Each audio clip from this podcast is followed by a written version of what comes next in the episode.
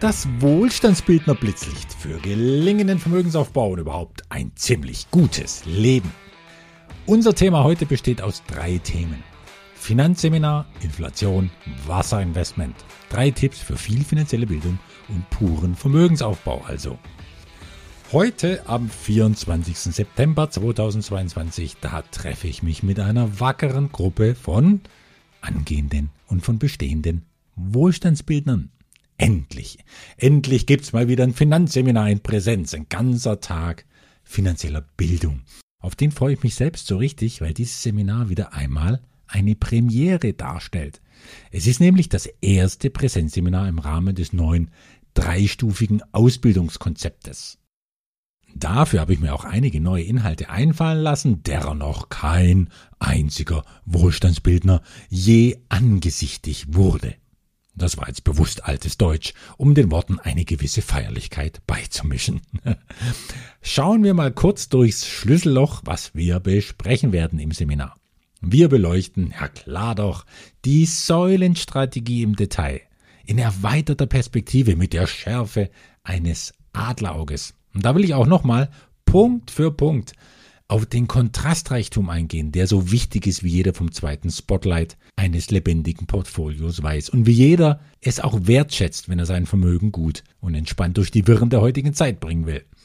Und ich will da auch verdeutlichen, wie sich die Säulen einander ergänzen, unterstützen, stärken, ja und irgendwann auch miteinander jonglieren. Denn das ist die Voraussetzung, damit die Säulen zu einem System werden können, in dem man mit den Jahren immer weniger Zeit und Geld reinstecken muss und gleichzeitig immer mehr Zeit und Geld rausbekommt. Und dann wird klar, warum die Strategie so zeitlos ist und zeitlos gut funktioniert. An anderer Stelle des Seminars nehmen wir uns institutionelle Anleger vor, darunter eine Bank mit berühmtem Namen und einen spitzen Selfmade-Millionär.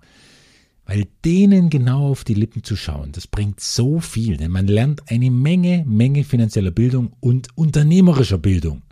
Man muss es nur herauslesen können und das machen wir gemeinsam. Von klugen, starken und schwerreichen Investoren zu lernen, ist dabei nicht immer bequem, denn es stellt die eigenen Glaubenssätze mitunter schon auf die Probe, aber es macht immer glücklich, weil sich die eigene Wahrnehmung der Realität sofort erweitert und sich so viele neue Möglichkeiten ergeben. Ja, und dann tauchen wir ein in einen Lebenszyklus, dessen Missachtung so vielen Menschen immer aufs neue Geld kostet. Dabei steckt da so viel Orientierungshilfe für das eigene Investitionsverhalten drin und für das eigene Leben insgesamt. Und damit, ja, damit geht Resilienz und Entspannung einher. Klarheit, Selbstermächtigung, weil man sich eben nicht mehr fühlt wie ein Fußball, der über das Spielfeld der aktuellen Probleme gekickt wird. Unser Wirtschaftsminister, ja, einst Kinderbuchautor und Philosoph, ja, der prescht in dieser Disziplin ja derzeit mächtig voran. Alle, die mit Gas heizen, werden es ja bald spüren, naja, und alle anderen natürlich auch. Bleibt nur die Frage, wie viel das einem ausmacht. Und mein Wunsch für uns alle ist, es soll uns nichts ausmachen, weil genug da ist, von dem man mal was etwas zur Not abgeben kann. Und die Not, die haben wir jetzt eben.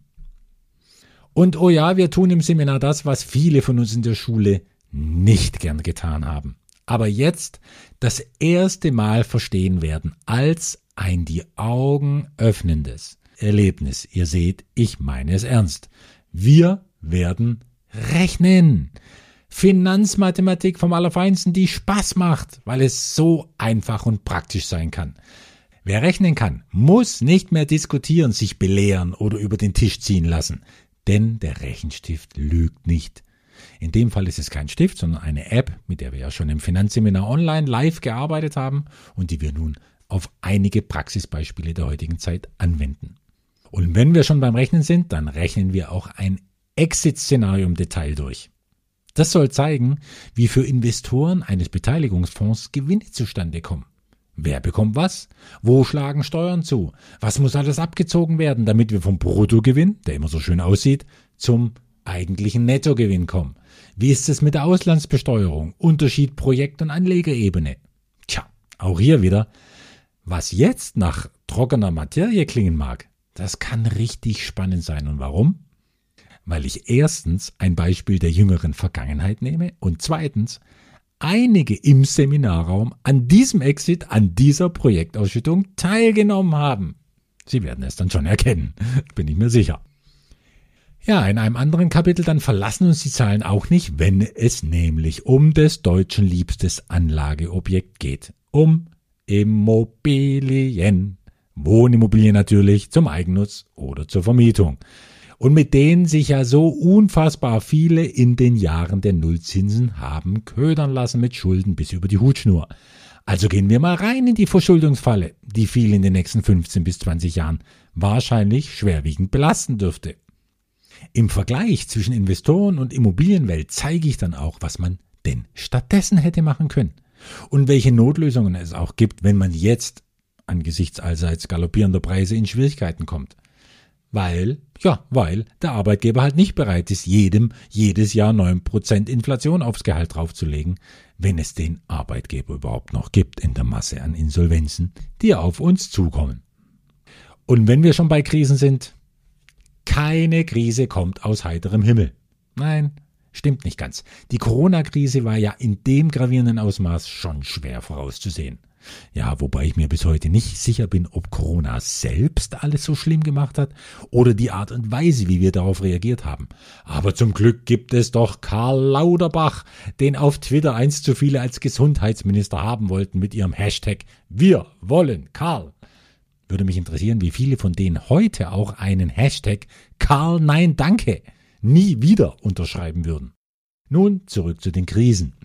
Für alle anderen dicken Krisen gab es nämlich Indikatoren, die einem teils Jahre vorher schon hätten helfen können, vorzusorgen.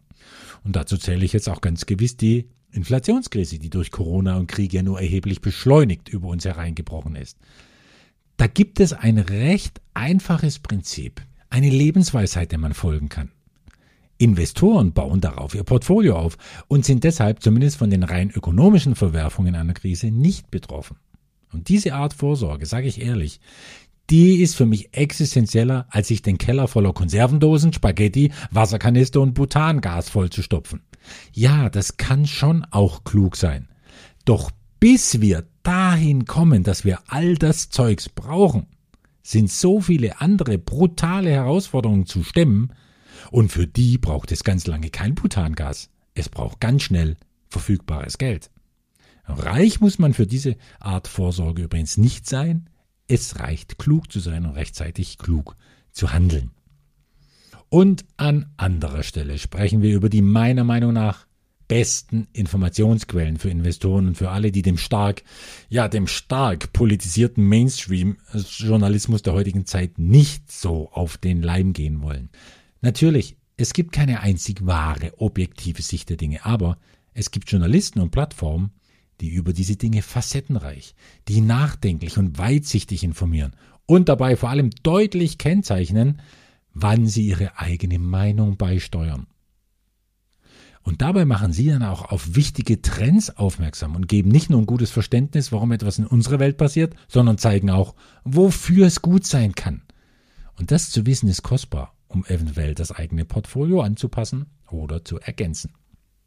Ja, und dann spreche ich darüber, wie mein optimales Investment, das wirkliche Best-of einer Vermögensanlage, wie das für mich aussieht.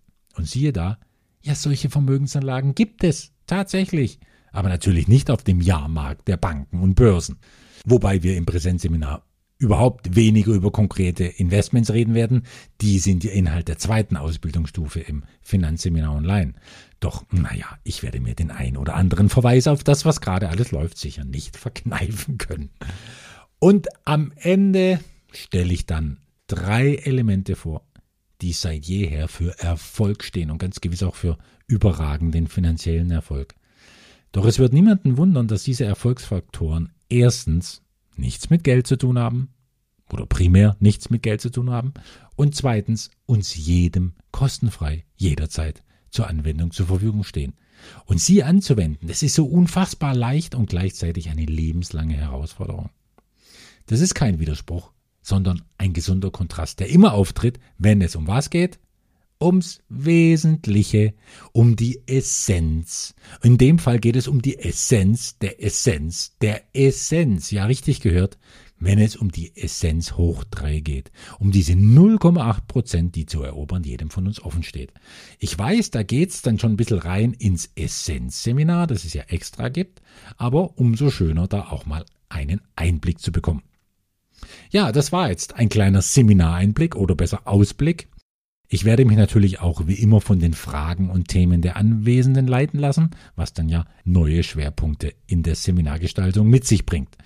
Mein Wunsch jedenfalls ist, dass dieser Tag, dass der heutige Tag als würdiger Abschluss einer intensiven Investorenausbildung wahrgenommen werden kann.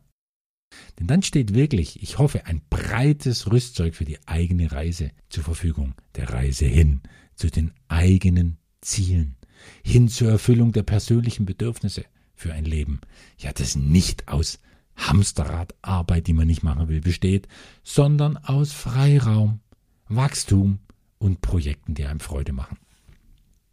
Zum Abschluss noch zwei Tipps. Ray Dalio hat es als Investor und Hedgefondsmanager ja zum Milliardär gebracht. Ich habe schon öfter über ihn berichtet. Er hat auch etliche Bücher geschrieben, in denen wirklich viel Wertvolles steht, für den der die Texte mit Investorenaugen zu lesen versteht.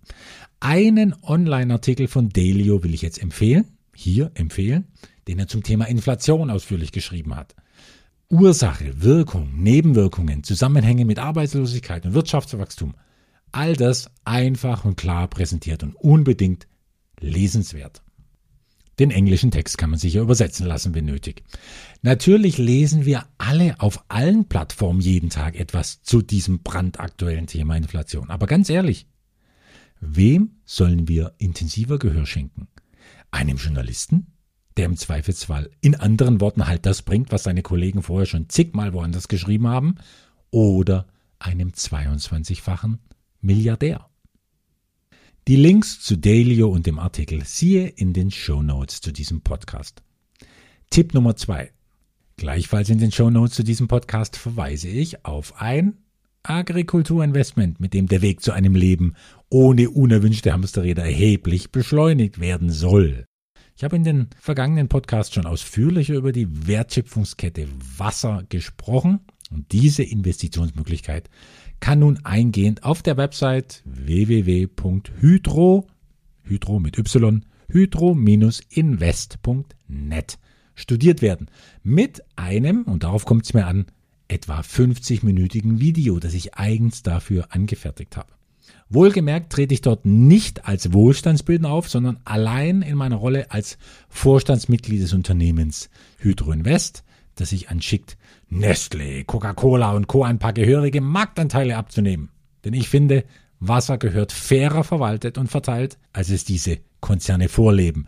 Und die gewaltigen Renditen daraus dürfen durchaus in die Taschen von vielen kleineren Privatinvestoren fließen und müssen nicht die Tresore von einigen wenigen Trusts und Holdings noch mehr füllen. Die Besonderheit bei dieser Investition ist, jeder, der sich mit ihren Inhalten, Chancen und Risiken beschäftigt hat und der für sich entscheidet, dass er mitmachen will, jeder kann sich direkt über die Website an die Hydro Invest wenden und Anteile erwerben. Derzeit lohnt sich das noch mehr als ohnehin schon, schlicht weil die Anteile 25% günstig sind. Also mehr dazu dann dort in dem Video, das schon von einigen als gelungen, spannend und gut gemacht bewertet wurde. Herzlichen Dank an dieser Stelle noch einmal an jeden Feedbackgeber dafür.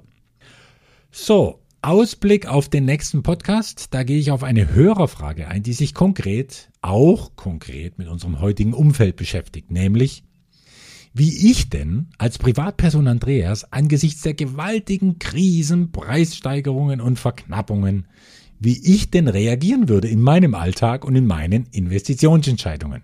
Ja, davon erzähle ich gern, wenn es interessiert.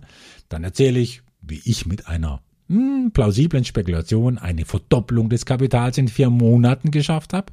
Also ich kann auch mal ein bisschen angeben. Dann erzähle ich, warum ich mir jetzt kein Auto kaufe und trotzdem bestens mobil bin und wie das geht.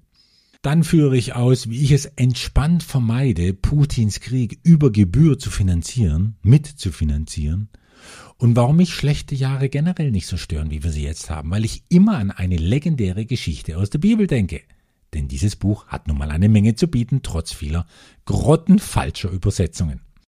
So, Für mich geht es jetzt an diesem Samstagmorgen auf zum Finanzseminar mit einem guten Kaffee in der Hand, mit einer gewissen Aufregung, wie ich inhaltlich und zeitlich durch diese Premiere komme und mit der Vorfreude darauf, gleich über die schönste Sache der Welt erzählen zu dürfen, über ein Leben in Fülle.